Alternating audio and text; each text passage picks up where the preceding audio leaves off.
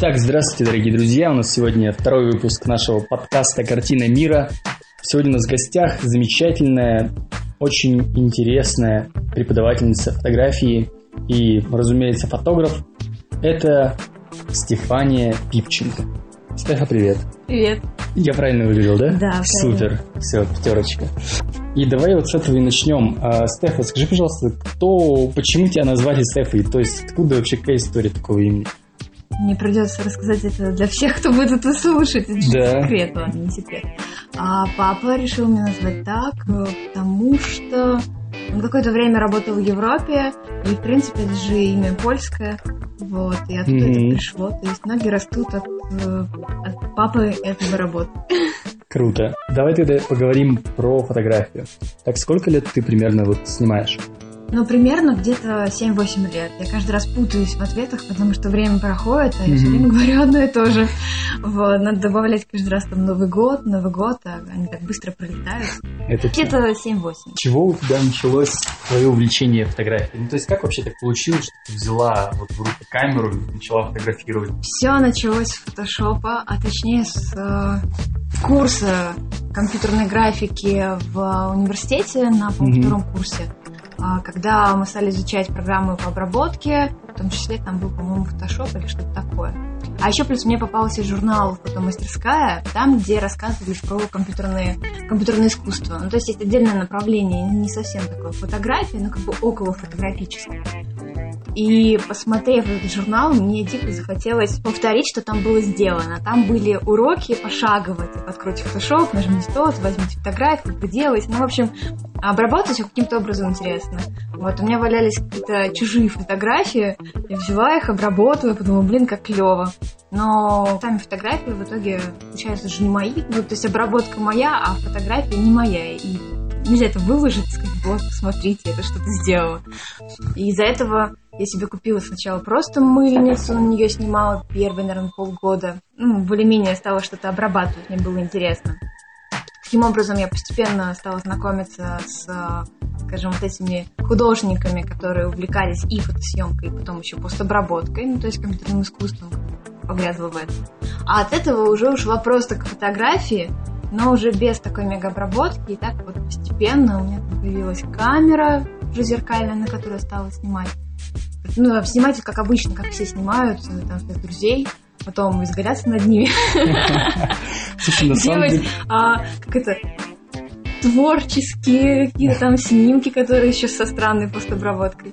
Вот. А потом уже, да, даже не творческая ретушь, это скорее там были какие-то коллажи, складывание там Слушай, слоев. удивительно, на самом деле, как правило, у людей наоборот, люди сначала берут камеру, пытаются снимать, и потом уже через какие-то преграды приходят к обработке. У тебя, получается, наоборот получилось, то есть ты с обработки перешла на снимок. Я правильно понимаю?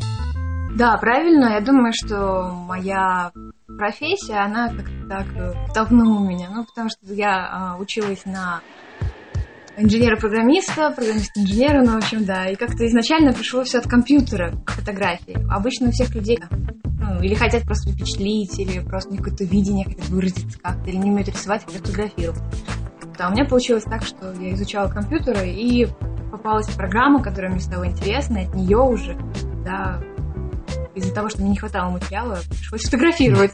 Вот. В итоге я теперь не люблю обрабатывать много. Мне прям раздражает это все. Мне всегда хочется дать кому-то на аутсорс эту всю обработку и не сидеть э, там часами за компьютером, потому что хочется снимать и не хочется заморачиваться этой техникой. Ну, то есть это плавно все пошло. То есть, получается, ты через обработку взяла камеру. Вот э, какая была твоя первая фотосессия? То есть, или вот модель? То есть, как вообще так получилось? Что вообще из того периода помнишь? Ну, во-первых, я могу сказать, что когда я только-только стала снимать, я напрочь отказывалась снимать людей, говорила, что я снимаю только природу и что-то там еще. Значит, через меньше, там, через год, где-то чуть меньше года, вот когда я приобрела себе уже зеркальную камеру, мне почему-то перестала интересовать вообще природа, я поняла, что мне нравится снимать людей. Ну и, конечно же, первые фотосессии были с лучшими друзьями, и мне очень удобно, у меня друзья там, музыканты, ты беспроигрышная модель, которая готова всегда пойти. Звонишь, говоришь, Даша, пошли. Она такая, а куда? Ну, на речку. ну там я тебя сейчас раздену, там, э, надену вот это, и вообще на улице апрель, ничего страшного. Она такая, ну окей. Да, и с ней ты идешь и думаешь, воп, и уже снимаешь. Нам девочка, мальчиков не было. Я правильно понимаю твой путь? То есть ты сначала, получается, начала снимать друзей, и потом каким-то образом вот пошли уже коммерческие съемки. Сейчас расскажу. Или тоже какой-то необычный Все очень заход. просто пошло. Давай. У меня какая история. Значит, если я решаю, что хочу там заниматься фотографией, так. то я начинаю это проецировать, и у меня сразу появляются, во-первых, знакомые фотографы какие-то, то есть я знакомлюсь с кем-то случайным Подожди, образом, подожди, что а он значит оказывается... проецировать? Ну, можно сказать, что это вот работа с энергией.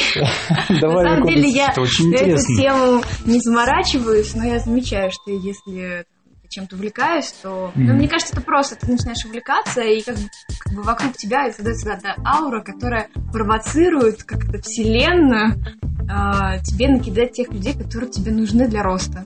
И у меня как раз сложилась та же самая ситуация. Случайным образом я знакомлюсь с человеком, он фотограф. Но может быть не случайно, может быть я действительно там уже ну, начинаю замечать тех людей, которые мне интересны. Там, случайным образом я отказываю, оказываюсь на открытии фотостудии, где прям вот в это открытие у меня, во-первых, часть людей знакомых появляются, которые меня начинают там обучать фотографии, а во-вторых, там зарождается фотоклуб, в котором я тоже попадаю, и это- этот фотоклуб дает большой рост. Я, когда только увлеклась фотографией, решила, что хочу заниматься цветокоррекцией, там, ретушью, попадаю в издательство. Не совсем на ту должность, но все равно дает большой рост, потому что я там знакомлюсь с очень известным российским фотографом, который дружен с издательством. А И что за фотограф? Иван Воронин, он на самом деле не настолько прям известен общих кругах, но он занимается русской темой, Русских. русской традицией. Вот. И его много там где печатали, и он был и военным фотографом, прошел войну тоже с фотоаппаратом. Тоже, опять же, общество, оно начинает тебя подталкивать, расти на рост, который достаточно быстро происходит. И по поводу первых заказов. Самое главное, да-да-да, о чем мы спасибо начали, вы ушли, да. Тут интересная история, я тоже, я не собиралась э, там искать себе заказ, не думала, что стану коммерческим фотографом. Я сняла там пару друзей, выложила фотографии, на самом деле мало там я выкладывала что-то, не было группы ВКонтакте, ну то есть ничего такого. И подруга подруги заинтересовалась тем, что она увидела э, фотографии. Девочка одноклассница была, моей подруги. И она такая, «М, классный фотограф тебя фотографировал, дай, пожалуйста, контакт, у меня свадьба. Ну и мне говорят, там звонят, рассказывают, что там свадьба, и хотят, чтобы я фотографировала эту свадьбу, потому что понравились снимки. Ну, мы там приезжаем, я встречаюсь, понимаю, что, не знаю, там, ну, какую сумму вообще назвать, понимаю, что у меня там есть полтинник, китовый объектив, и даже не вспышки. Так. Вот, ну, как бы, почему-то мне было не страшно. Я понимала, что, ну, а что-то сложного отснять свадьбу. Вот почему-то такое было в голове. Мне казалось, что это все элементарно. А тебе не Мы казалось, что это несколько, знаешь, такое мега ответственное событие оценить Да, это мега ответственное событие, ну, как бы я готова, карточки у меня вроде есть, там, но аккумуляторы я возьму с собой зарядку, а, знаешь, вспышку я куплю. момент, я забыла флешку дома и просто такой... Нет, ну «А». такого у меня как-то в голове не было. Я понимала, что надо взять флешки, что они могут закончиться. То есть ответственность тебя вот это не пугало? Ну, в первый раз. не знаю, но в первый раз нет, мне сейчас иногда чаще переживаю, что там я вдруг что-то забыла дома. А тогда как-то было все не настолько страшно. Видимо, потому что дико интересно и не так страшно. То есть интерес, поэтому и получается да, перекрывает когда- страх, и тебе уже не кажется, что там ты так вообще Мгм. очень сложно, трепетно. У меня не было того, что там свадьба за бесплатно. Первая свадьба была за плату. То есть это был Мгм. первый коммерческий заказ, и он был за деньги. 6 тысяч рублей еще в 6 те тысяч. времена. Скажи, это много или мало? Ну, то есть я не ну, знаю. это сейчас мало, а тогда мне казалось, что ну, как бы это нормально. То есть мы встретились, мы все обсудили, все договорились. Я за день до свадьбы съемки свадьбы купила себе вспышку, ну, Мгм. так сложилось, у меня появились деньги и возможность купить э, вспышку. Я купила вспышку, не успела нормально ее протестировать, поняла, что, ну, как бы все там по ходу. И что самое интересное, девочке до сих пор нравятся ее снимки. Я их пересматриваю и думаю, что не настолько все ужасно, как могло быть. Могло быть совсем все плохо. Слушай, ну это же главное, мне кажется, чтобы человеку, для которого ты снимаешь, чтобы ему нравилось. Да, ну было бы здорово, чтобы еще тоже мне нравилось. Ну а потом, вот да, через некоторое время пришла другая свадьба, потому что девочка порекомендовала кому кто искал. И хоп-хоп-хоп, и все как-то завертелось. То плюс у меня еще среда была фотографическая, были знакомые, которые фотографы, как-то это все.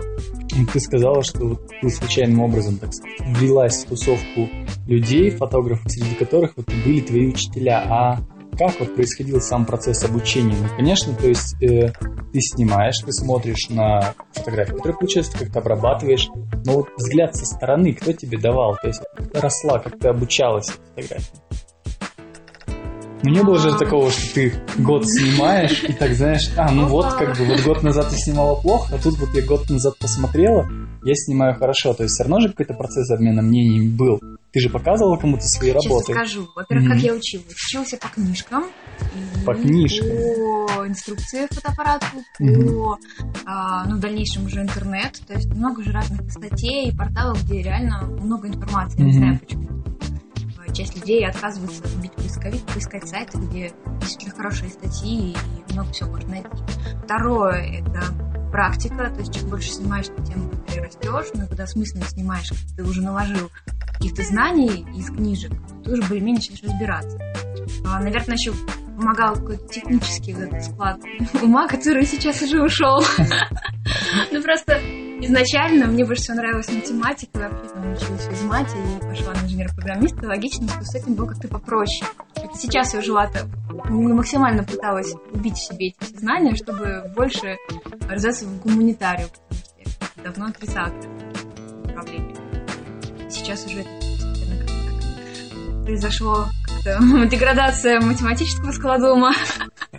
А, как раз таки фотоклуб, попав на открытие выставки, там mm-hmm. образовалась такая тусовка людей, которые решила там же, в, этом, в этой студии, чтобы студия жила, ну, это некий такой еще плюс пиар, сделать фотоклуб на базе этой студии. Подожди, а что такое фотоклуб? вот мне непонятно. То есть... Там собираются люди, которые фотографируют, у них совершенно разный уровень фотографий. Mm-hmm. А дальше они сами придумают, что им делать. То есть в нашем фотоклубе мы решили, что нам надо делать как. То есть мы не просто типа собираемся, мы все-таки будем проводить какие-то мини-лекции, ну, то есть каждый что-то Друг готовит. для друга. Да. Отличный и формат вообще. Плюс у нас есть домашние задания, серия там, либо на креатив, либо еще что-то, либо просто люди приносят там, вот я за неделю сделала там фотосессию. Это получается... Э... Да, вот оттуда был рост. То есть мы печатали снимки, покладывали на стол. И там у нас были люди, которые там давно занимаются фотографией, у них очень хороший уровень. Были те люди, которые там только пришли в фотографию. И мы выкладывали, и там была критика, что не так, что нужно было там сделать. Так это получается как Мы иногда вместе фотошкола. снимали. Как да, фотошкола, да, это только фотошкола, но фотоклуб, который был просто рождено за то, что там брать за собой. Ну, да, а я как раз хотел спросить, и, принципе, стоит ли человек в фотошколу идти, раз ты все-таки росла сама? Тут вопрос в том, насколько хочется быстро вырасти. В школе тебе дают э, все структурированные знания прямо на тарелочке за, скажем, тот же самый месяц базовые знания. А для, для некоторых людей, которые самостоятельно начинают учиться, эти базовые знания извне приходят а, в течение года, а не за месяц. Из-за того, что они не структурированные, часто люди там некоторые понятия недопонимают. Им никто не объясняет. Как поняли, так и поняли. Из-за этого получается, что кто-то там в фотошколе за месяц узнает то, что люди узнают год, за два, самостоятельно обучавшись. Ну, просто есть разные ситуации, опять же, людей. Кто-то проще воспринимает, когда им все объясняют, а кто-то проще там с Есть разные Так что фотошкола — это очень круто. И я сама хожу очень часто на разные мастер-классы, но просто уже не связанные с техникой фотографии, а скорее, чтобы понять э, либо какие-то специфические навыки получить для себя, либо, скажем, мировоззрение э, фотографа, который для меня считается ну, таким, ну, не гуру, ну, на которого я равняюсь, который мне интересен. У каждого же человека, если мы возьмем вот торшер какой-нибудь, то один фотограф его снимет по одному, второй по-другому. И оба могут сделать совершенно гениальные снимки, но разные. Как ты видишь, вот, допустим, вот снято это хорошо или снято это плохо? А чем больше я изучаю фотографии, тем больше я понимаю, что очень сложно на самом деле оценивать, насколько это хорошо или плохо. Просто есть те люди, которые не умеют пользоваться техникой, там технически видно, что неправильно mm-hmm. А есть люди, которые уже как бы это все переросли, и вот тут уже момент в том, что если это творческая фотография, то есть не целенаправленный какой-то заказ, где можно ну, там критерии задать, то есть есть рамки. Mm-hmm. А когда это какое-то собственное творчество, то там на самом деле очень все размыто, а особенно после последнего мастер-класс, который я посетила, я понимаю, что ну, там есть какая-то художественная ценность, развиваешь в себе вкус, и ты уже понимаешь, э, как это можно оценить, с какой точки, куда это отнести понять, что да, это действительно интересно, а вот это вот, да, действительно неинтересно. Но и все равно это еще размыто. То есть это вот вопрос, а, как понять, что это снимок шедевр, да? Ну вот есть люди, которые занимаются искусством, и они могут разобрать, а есть там обыватели, которые скажут, что фигня, черный квадрат. То есть я правильно понимаю, что это так нельзя взять какие-то критерии и поднести снимок. Это больше какой-то чувственный анализ, когда ты видишь фотографию, у тебя есть какой-то внутренний резонанс, если он у тебя происходит, когда ты смотришь на нее, значит, она хороша. Я правильно понимаю или немного не так? И да, и нет. То есть ну... а, здесь есть а, аспект, который ты можешь оценить с точки зрения просто композиции, техничность. Особенно если это простые снимки, ну да, если какие-то делают ученики, очень легко критиковать, потому что понимаешь, что они снимали портрет человека, они не пытались что-то там рассказать внутренний мир или передать что-то, что хотели. То есть это не, не какая-то метафизика фотографии, они просто пытались снять портрет. И тут понятно, что там вот он зарезал руку, а вот у него здесь не резко, потому что человек дернулся. Ну и как может быть плохой снимок или хороший. Хороший свет, молодец, все видит.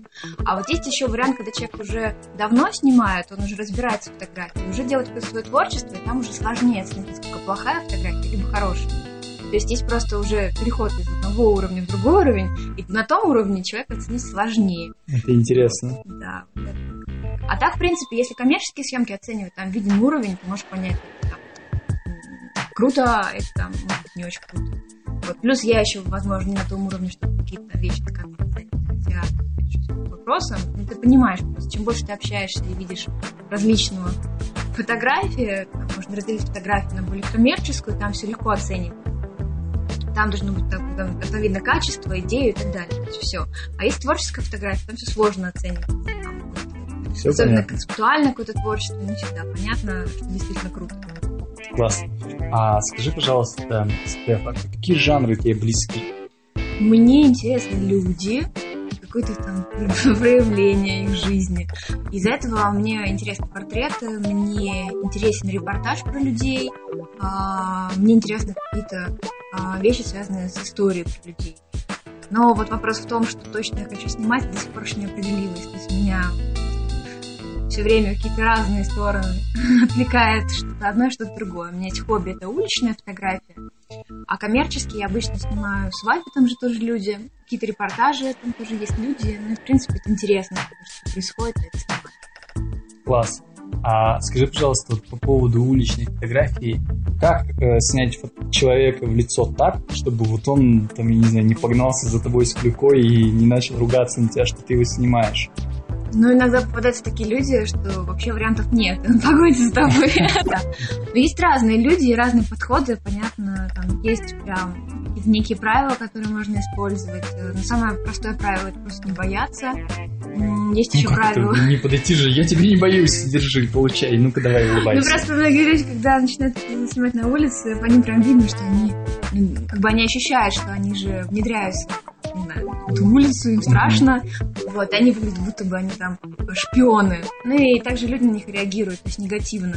Если ты спокойно ходишь, снимаешь, сливаешься с окружением, это важно тоже. Если не сливаетесь с окружением, то сложно будет внедряться и снимать спокойно.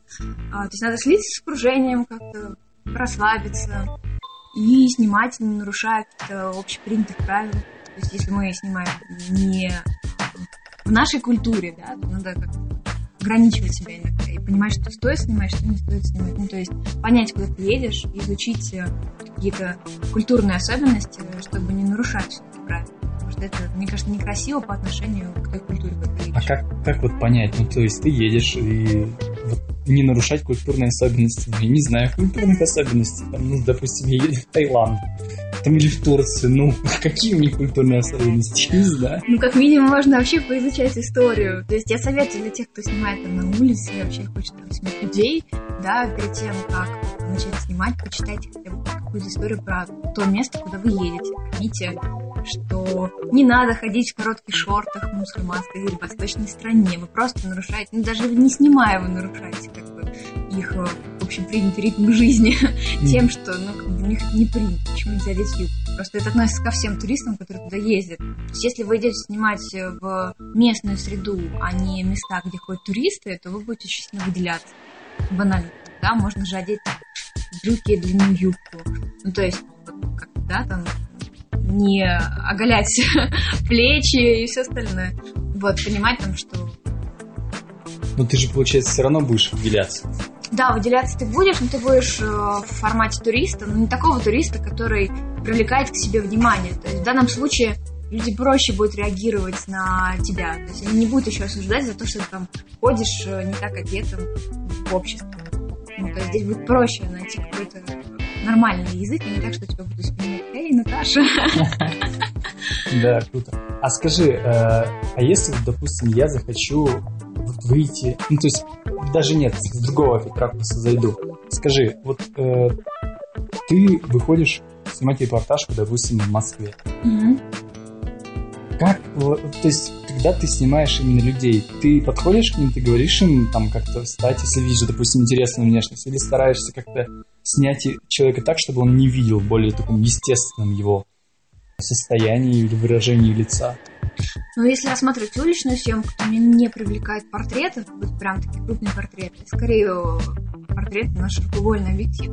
Ну, такие, которые либо близко сняли, либо там как-то в формате много людей, и они образуют какой-то ритм. Но чаще всего интереснее снимать, когда тебя не заметили. Ну, может, даже заметили, но не так, что ты подошел, спросил, можно ли вас фотографировать, но фотографируешь. Хотя такую практику, такая практика в Турции у меня была. Там были колоритные люди, и хотелось их снять определенным образом. Сначала спрашивать, можно ли снять, ну. А есть там варианты, когда ты просто снимаешь. Ну и главное, ты просто снимаешь и перестаешь думать о том, что вот там и так далее. А такое было? было? Ну, я рекомендую всем улыбаться, но вообще девочкам проще улыбаться, с мальчиками сложнее. Плюс можно найти себе какую-то компанию, делать вид, что вы вообще снимаете что-то другое. Есть еще варианты с поворотным дисплеем, и можно, опять же, поворотный дисплей, такое ощущение, что вы там снимаете что-то другое. Как бы внимание, будто вы снимаете деревце, а не этого человека, снимаете, на самом деле, человека. Да, это отличный вариант. да. Или вы просто такой. стоите на одном месте 20 минут, вас уже перестают на самом деле замечать, ну, то есть вы стоите, потому что снимаете, и всем уже есть просто мимо проходит. Ну, таким образом можно легко снимать в общественных местах. Отлично, отличный рецепт вообще. А скажи, пожалуйста, вот, допустим, я вот хочу стать профессионалом именно в уличной съемке. Начнем первый шаг. Это пойти гулять. То есть Так. размышлять дома, что вы хотите быть уличным фотографом, это плохой вариант. То есть надо пойти гулять. Второй путь, возле втор- второй шаг. Надо взять с собой камеру и вытащить ее из рюкзака. Потому что когда вы пошли гулять и ищете интересный сюжет, не вытащив камеру, камеру вообще не вытащится. Потому что там в голове будет сидеть мне страшно, и как бы сюжет я не нашел, но в следующий раз, видимо, найду и вообще ничего не сниму. То есть надо просто взять а, камеру в руки, пойти гулять. А, чтобы было проще снимать для новичка, там простой вариант это пойти либо э, в место на улице, где происходит, скажем, ну не праздник, но что-то какое-то событие, когда вы можете сделать вид, что вы какой-то там журналист, ну просто в голове себе там поставьте такую установку, что ваша задача, как будто бы вы снимаете репортаж. Слушай, отличный рецепт. И все, и у вас там задача, вы снимаете репортаж, чтобы, не знаю, сделать отчет. Все. Понятно, что это не совсем уличная фотография, но это как бы раскрепостить съемку на улице. А есть еще варианты просто идти в людное место и снимать там. Можно притвориться туристом и ну, почувствовать себя, что вы будто бы турист в своем городе и снимать все подряд. Ну и что такого? Представьте, что как бы туристы это делают. Они ходят и снимают все подряд, и людей, и не людей, архитектуру. Такой пинок, и вы начинаете больше снимать. Еще рекомендации? Рекомендации наверное, связаны с тем, чтобы вообще посмотреть, что снимают уличные фотографии, чтобы понять, на что стоит обращать внимание. Я советую начать обращать внимание на свет и а, идти в то время суток, когда красивый свет, не когда там А на это улице какое? Ну, дождь. то есть как, как Хотя понять? дождь тоже неплохо. Какое время? Утреннее и вечернее. Ну, то есть э, время на рассвете, время на закате. Оно самое интересное, там много различных теней. Но опять же, не везде так. То есть, если мы возьмем какие-то страны, где там свет падает через э, решетчатые всякие штуки, там узор на полу, да, то в данном случае можно смотреть вообще в любое время. Ну, в смысле, когда есть солнце. А у нас интереснее всего в России снимать под вечер, когда красивый свет, либо на рассвете. На рассвете летом очень рано нам придется идти снимать, и людей там не Ну, Да, будет. часов в пять, наверное. Да, людей просто на улице не будет. А вот на закате самый классный вариант. У тебя достаточно большой опыт именно преподавания фотографии. Какие основные ошибки у новичков? Но они не читают инструкции к своему фотоаппарату и думают, что Но ведь отчасти ради этого люди идут же на фотошкол, фотошкол. Да, но я считаю, что инструкцию к фотоаппарату надо все-таки прочитать. Потому что все равно там будет очень непонятно. Как раз таки школа, она а, вместе совсем все синхронизирует и будет совсем все.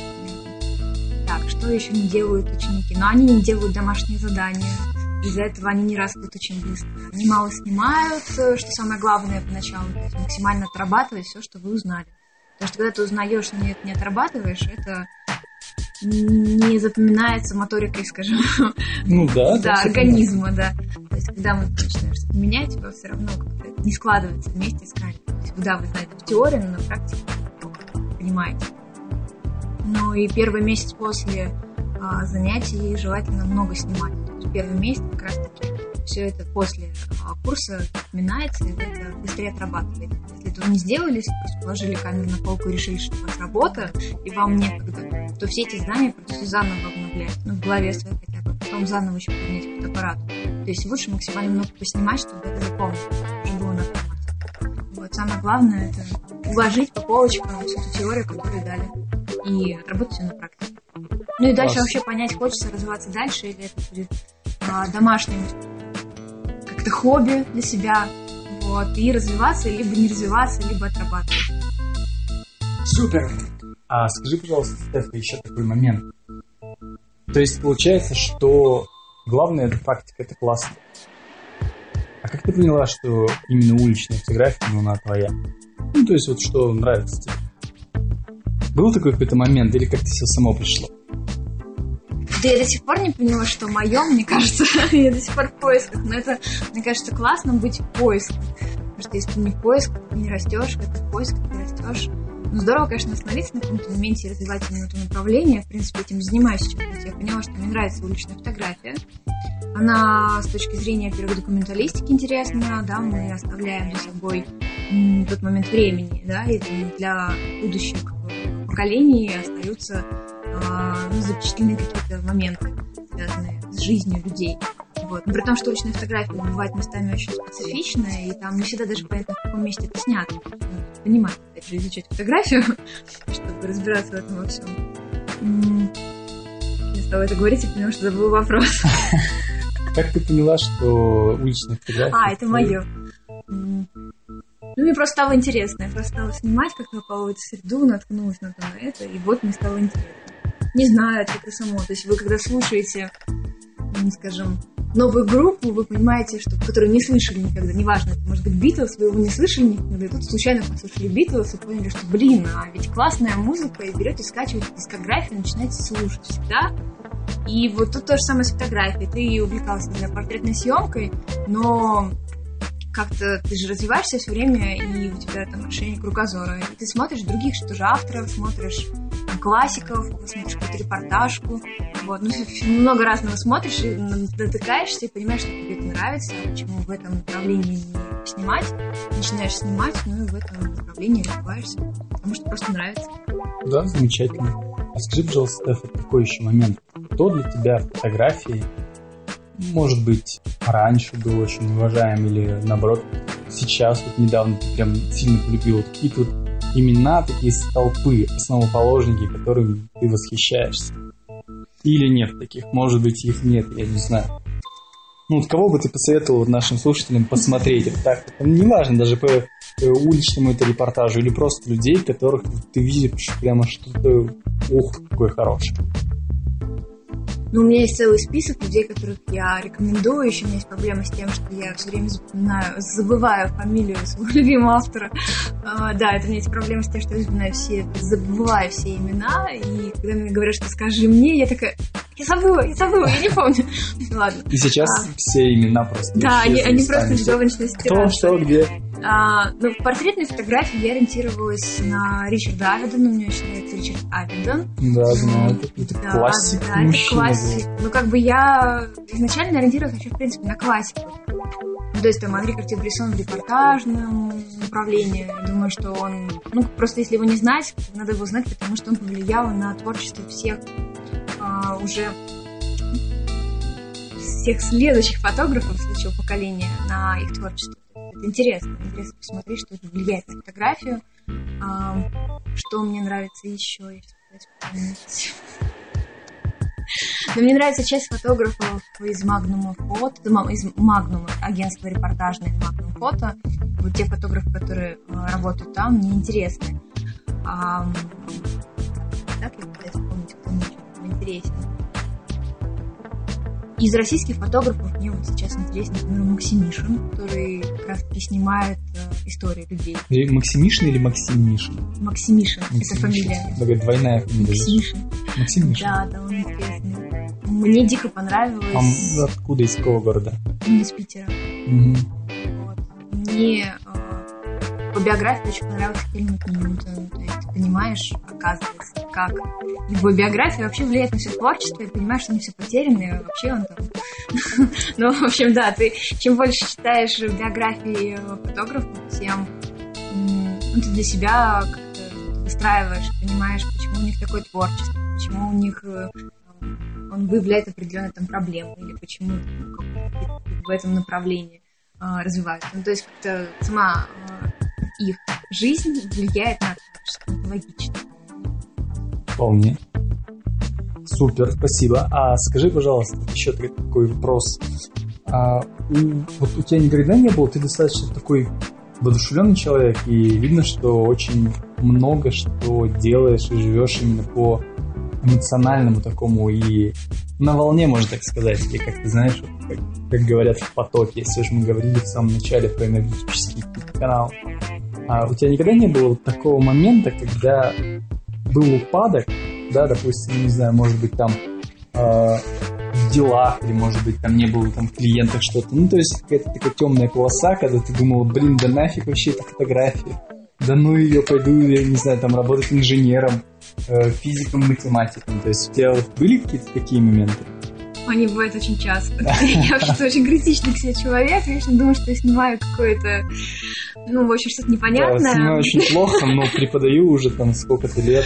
Да, да, но ты все время начинаешь, ты в какой-то момент просто просматриваешь э, каких-то мега известных фотографов, смотришь на их творчество, понимаешь, что, ну, блин, вот же, они снимают что-то нормально. Или же ты там смотришь э, какую-нибудь запись мастер-класса фотографов, приезжали от Лейки. Лейка — это самый дорогой фотоаппарат. Ну ладно, не самый дорогой фотоаппарат, в смысле это такой культовый фотоаппарат для Ну и ты смотришь, какие они проекты делают, когда там фотограф рассказывает, что он э, уезжал на год э, в тот город, чтобы раскрыть тему, ты думаешь, господи, чем я занимаюсь? ну, то есть не делаешь ничего масштабного, потому что, может, можешь пойти работать администратором, там, не знаю, еще кем-то, или там, а точно я до 50 лет буду там заниматься фотографией, а как я вот представить себе себя, старушкой, как бегает с фотоаппаратом, господи, что за бред? Ты же... Ну, вот ты каждый раз думаешь над этим, и размышляешь, а чем бы еще ты мог заниматься, чем ты мог бы еще зарабатывать. Эти а, вещи часто возникают еще у меня тоже такой был переломный момент, когда мне украли камеру. Я подумала, что может это знак, может быть все, не покупаюсь камеру, заняться чем-то другим, но потом мысль о том, что а чем другим ты займусь, ну то есть мне же нравится фотографировать, узнаю мир с помощью фотографии, но не могу это вычеркнуть. Так что пока еще я не решила ничего менять. Все понятно.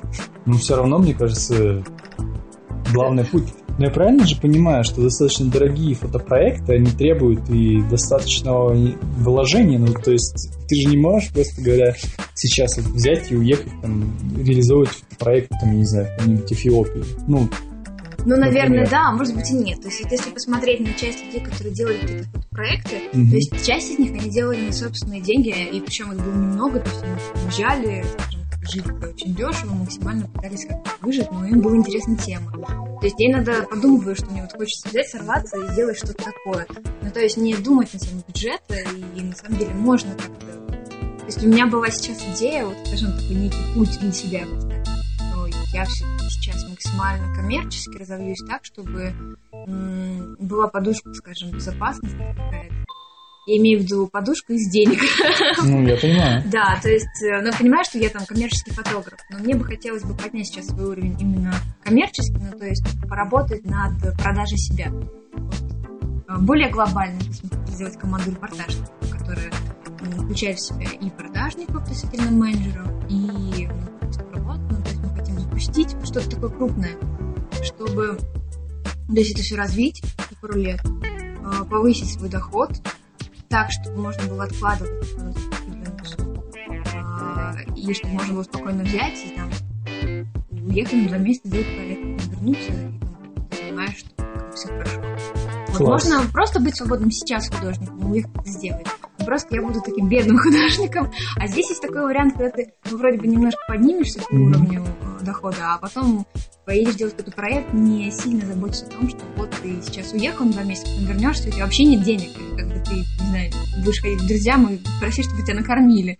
Но чтобы не было такого, хочется сначала все-таки поработать над тем, чтобы было все хорошо и Это здравый подход определенно. А скажи, пожалуйста, вот еще такой момент.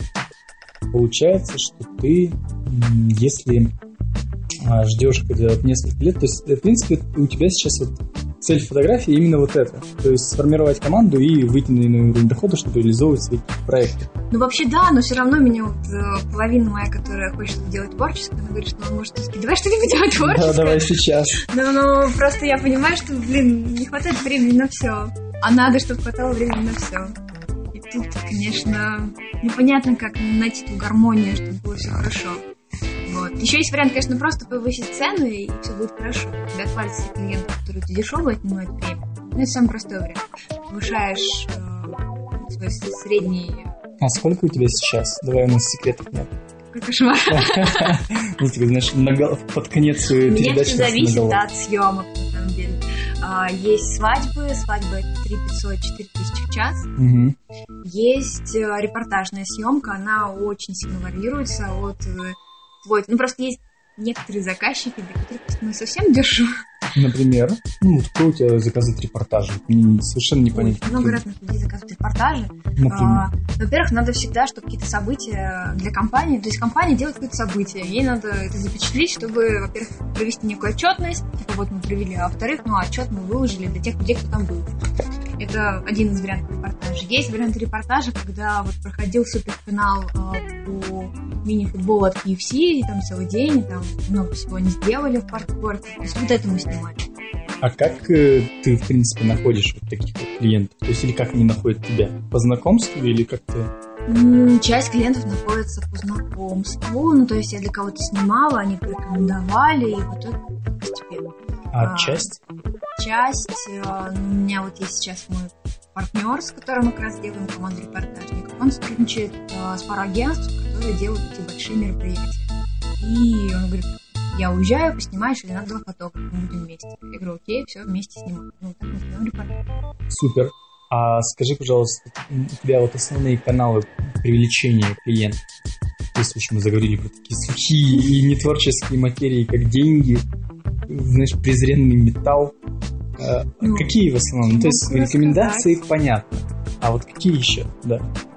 Ну да, сарафанное радио, оно очень хорошо работает. Я просто, как бы, у меня сейчас каналы, это мои постоянные клиенты, с ними очень хорошо все идет. Потому что у меня есть компании, с которыми а, мы сотрудничаем, и если у них что-то проводится, они зовут меня.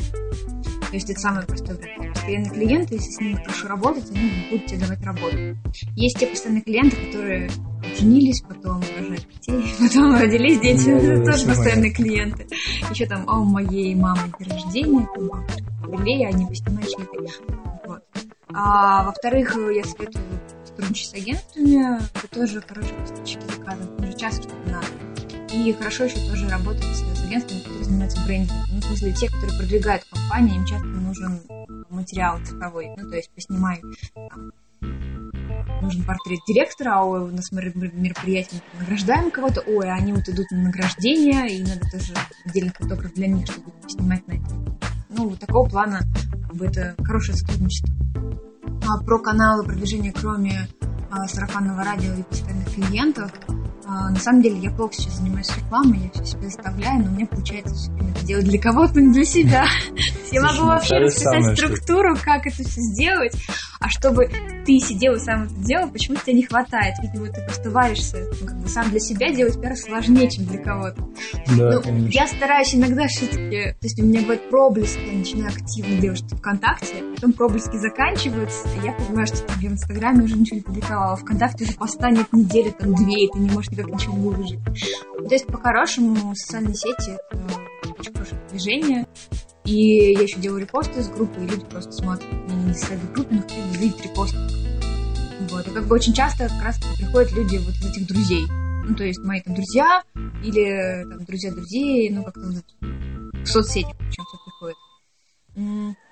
Из какой-то такой еще активной рекламы я ничего больше не использую, могу посоветовать. Ну, тоже хорошо продвигать Инстаграм сейчас, очень полезно. Полезно там А у тебя есть клиенты из Инстаграма или еще нет? Ну, наверное, мой Инстаграм, он не продажный, он скорее вот, я выкладываю свое хобби. Все верно. Да. Ну, то есть я стараюсь, конечно, делать, но пока не, тоже там 600 человек на Инстаграме, то есть даже не тысячи. Не считаем страницы ВКонтакте, а тысячников больше, да, ничего нет. Еще как себя можно тоже так, так хорошо продавать. Сайт стоит делать фотографу сайт или он вообще не нужен сейчас? Сайт нужен как визитка, потому что некоторые компании не воспринимают тех людей, у которых нет сайта. Mm-hmm, интересно. У меня есть сайт кривой, потому что у меня был нормальный сайт, потом его стали переделывать, все зависло, потом мы переделывали. А почему так? Ну, потому что вот так. Но у меня хотя бы есть, вот да, у меня есть знакомый, который снимает столько же, сколько я, у него очень много работы, но при этом у него нет нормального сайта, я вечно ругаюсь, потому что иногда кидаешь его контакт клиенту, типа, ну, даже не сайта, как так, мы не будем с ним сотрудничать. Ну, типа несерьезно. Да, человек. это значит несерьезно, если нет сайта, то есть хотя бы ну, сайт визитка все-таки должны быть. По-хорошему сейчас очень хорошо работают эти лендинг-страницы, угу. а, они даже для фотографов сейчас отлично работают, если грамотно составить страничку. Но опять же, если вы не будете раскручивать сайт, это просто будет э, контакт вы написали в визитке, человек зашел, посмотрел. А как продажа сайт не будет работать. Подождите, получается, что вообще очень мало людей среди фотографов занимаются именно активным привлечением клиентов. То есть э, я сколько не общался, все время у людей в основном сарафанное радио, но по сути все же можно сделать очень просто. Взял лендинг, собрал, ну то есть сайт одностраничный, запустил, настроил директ, настроил Google AdWords, все, получай заказы или нет? Ну, на самом деле, так часть людей работает. Если вбить фотограф, то попадает же первые 20 сайтов, а, при том, что там не крутые фотографы, но при этом они так, в топе. Так ну потому вот, что просто, сарафанки еще пока нет? А, просто есть люди, которые вкладывают э, в раскрутку сайта, а есть и люди, которые вот так работают. И у них хватает клиентов. Ну, возможно, надо поработать над раскруткой сайта. Просто так складывается, что почему-то это уходит на второй план. Кто-то просто начал сарафановое радио, а кто-то начал сайт писать. Я считаю, что идеально, чтобы было все в комплексе. Если все в комплексе, то тогда, во-первых, много клиентов, вы спокойно можете повышать сразу ценник и работать ну, нормально категории, ну, то есть на таком уровне и получить нормальные заказы и этим зарабатывать. Ну, то есть у кого-то фотографии изначально все-таки это хобби, им нравится снимать, ну, постепенно находится клиент. Кто-то подходит с точки зрения а, коммерческой такой фотографии и начинает все продавать. Ну, то есть все можно продавать, фотографии можно продавать. Все понятно, классно. Ну, у нас уже время Стефа поджимает чуть-чуть. Давай тогда вот um, расскажи, пожалуйста, может быть, ты знаешь какой-то четкий алгоритм, как у человека достичь твоего уровня фотографий, помимо того, что просто много фоткать. Интересно. Но первый шаг это пойти учиться, вот если хочется быстро дойти до того уровня. Потом так. будет сложный шаг определиться с тем, что нравится снимать, ну, потому что развиваться во всех направлениях невозможно, слишком много времени. То есть надо прям понять какое-то одно направление, два направления максимум. Ну, то есть не так, что есть много плохой сейчас вариант, и сейчас, значит, что ну, в смысле, не стоит это делать. Надо узконаправленно что-то развиваться. Тогда это будет проще и продавать. Потому что те услуги, которые размыты, продавать сложнее, чем те, которые направлены а, ну, жанр. Да, согласен. То есть мы определяем направление какое-то, перед, перед, перед этим уже чему-то учились, потом дальше мы максимально все это время начинаем развивать визуальный вкус, чтобы дотягивать свои работы до того, чтобы было качественно и интересно. То есть без вот этого понимания, что хорошо, можно продавать все что угодно, можно продавать, даже если вы плохо снимаете, можно так здорово, когда у вас комплекс хорошая фотография, и вы вот. Потом дальше стоит э, а, забыть про фотографию и послушать э, какие-нибудь курсы по маркетингу. Ну, не курсы, но все краткие курсы по продажам. Ну и написать себе стратегию э, именно как себе начать продавать. Вот. Для того, чтобы все продавать, надо иметь какое-то портфолио, ну и подготовиться к этим продажам. Продавать ничего нельзя, надо уже что-то продавать. Ну, то есть надо поснимать хотя бы а, бесплатно да, что-то, и это что-то уже потом начать продавать за оплату. А, но все-таки, мне кажется, правильнее было бы хоть чуть-чуть научиться, ну хоть что-то. Конечно. А потом уже это продавать. Ну, потому что не совсем хорошо по отношению к клиенту. Надо отдавать что-то качественное, если вы на них учитесь, иногда это... То есть можно научиться каким-то аспектам клиентов, но если вы первый, в смысле, прям изначально учиться на них за какие-то много денег, не совсем. Был какой-то небольшой бы, Супер. Ну и давай тогда закончим на позитивной ноте. Пожелай что-нибудь слушателям. Скажи, я не знаю, волшебства, зелени и, не знаю, и йоги. Что? Что-нибудь вот такое вот от тебя. Что бы ты пожелала людям со, всей, со всех уголков нашей страны, которые хотят стать фотографами крутыми, классными? Какой кошмар, я не знаю, что сказать. Сташа, наверное, думает, не становитесь, не становитесь фотографами. Да, да не становитесь фотографами, зачем-то вы одумайтесь. Забудьте об этом. Да ладно, шучу. Да, мне кажется, снимайте много вам красоты в этом мире, чтобы вы видели все очень красиво. Не только через объектив, а просто смотрите вокруг себя без камеры. Все супер. На этом мы наш второй выпуск заканчиваем. Всем спасибо за внимание. Все, всем пока-пока. Пока.